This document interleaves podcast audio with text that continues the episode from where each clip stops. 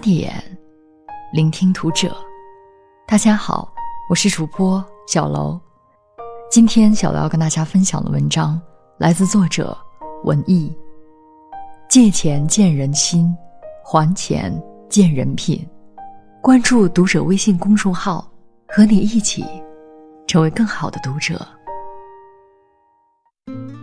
多年前，大学室友二向我借过一次钱。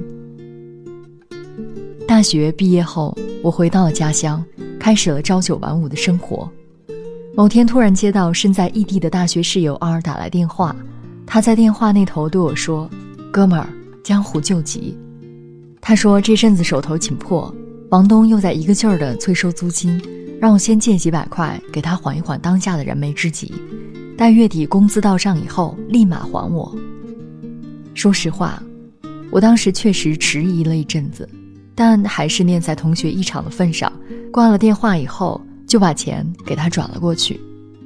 在之后的日子里，我们在社交软件上偶有联系，而他却再也没有向我提及过还钱这事儿。有一年的十一黄金周，我去 R 的城市找他和几个大学同学出来小聚，闲聊的时候，我委婉地跟 R 提到钱的事情，他攀着我的肩，乐呵呵地打趣道。就凭我们之间的关系，区区几百块钱算得上什么？我最近刚刚完成了一个项目，等拿到提成以后，一定尽快还给你。而彼时，离我借钱给他的时间，已经过去了整整两年。后来这事儿自然也就没了下文，我再也没有主动联系过二。再后来，我把他从好友名单里删除了。其实。钱财实属小事，我们所反感的是拖欠者那一副无赖的嘴脸，心里因此而长出一根难以根除的针刺，不痛不痒，总会间歇性的让人感到焦虑难安。古往今来，多少的情谊始于交心，却止于财帛。我有个同事老陈，是个热心人士。看到谁家有困难，都忍不住要上去帮一把。要是哪个身边人跟他提起借点钱来应应急，他必然拍胸口答应。有一次公司同事的家属聚餐，老陈中途接了个电话，当着我们的面顺顺当当的答应了朋友借钱的请求。妻子一听，顿时火了，对他说：“咱们新房子的装修费用还没有着落呢，你居然还有心思给别人借钱？”不行，老陈一再强调，听朋友的语气，这次是真的摊上大事儿了。大家相识一场，总不能见死不救吧？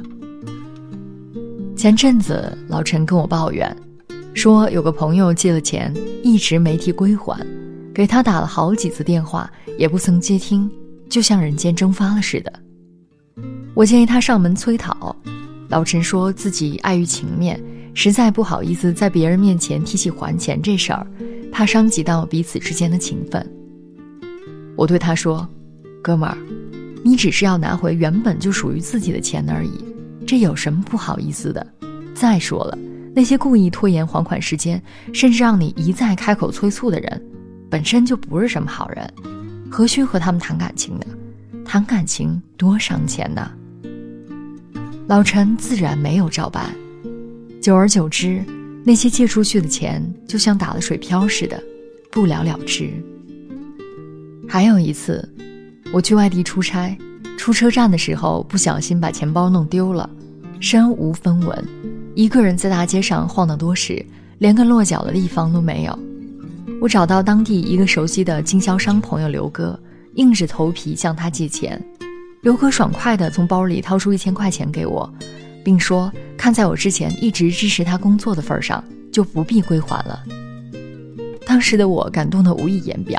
我对他说：“刘哥，虽然这笔钱对你来说可能算不上什么，但这是我跟您借来的钱，于情于理我都必须还上，可不能坏了规矩。”说罢，两人哈哈大笑，继续喝茶聊天，相谈甚欢。出差结束之后。我一刻钟也没有耽搁，立马把钱给刘哥转过去了。这时才总算放下了一块心头大石。还钱，还钱，表面上还的是别人的债，实际上求的是自己的心安。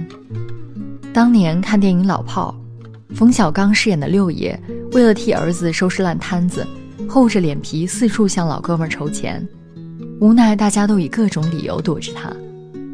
最后六爷终于忍不住发飙了，对着其中一个老哥们杨火说了一句：“人呐，都有好的时候，也有背的时候，别给哥们儿这点情分，全都给弄拧巴了。”虽然电影里并没有交代六爷还钱的片段，但我相信，像六爷这么有情有义的热血汉子，无论如何，最终都会把欠下的债给还上的。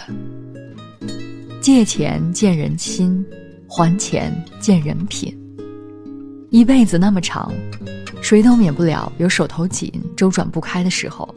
若是跟朋友借了钱，就应该有尽早归还对方的觉悟。有些人在借钱时说尽一切好话，到了该还钱时却电话不接、短信不回，被催讨起来还要指责别人不够意思。对于这种无赖，我给出的建议是。用不着和他们讲情面，把钱催回来以后就果断拉黑，划清界限。谁的钱都不是大风刮来的，即便我再不缺钱，也不能成为你可以不还钱的理由。一个人值不值得深交，就看他还钱时的态度。还钱这件小事儿，暴露的是一个人最真实的人品。也只有恪守信用，有借有还，大家才可以和谐共处。关系才能走到最后。即使由于自身原因暂时还不上钱，也要负责的向对方告知实际情况，千万别把对方施予的好处视作理所当然。可以的话，主动给他们立个字据，承诺在规定时限内还清欠债，好让对方放心。这才是借钱的正确姿势。那些在你困难的时候愿意把钱借给你的人。都是你值得信任的朋友，他们之所以无条件的对你倾囊相助，本质上并不是因为他们人傻钱多，而是在他们眼中，你们之间的情分比钱还要重要的多。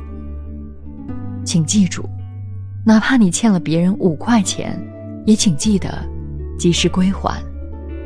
这是人品最有效的试金石，也是为人处事。最基本的道德和底线。脏水洗身，浊杯敷衍。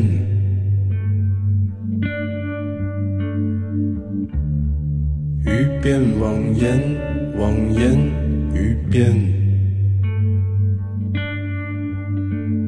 戏子与警察，又念起诗篇。盗贼。望尘谎言，如来的饭满荒诞世间，你我登船，送命或寻欢，草庐高堂。金光大道，闲云。本期节目到这里就要结束了，感谢大家的收听，我们下期再会。可春色不过宛若江南啊，可月色不过对影三人。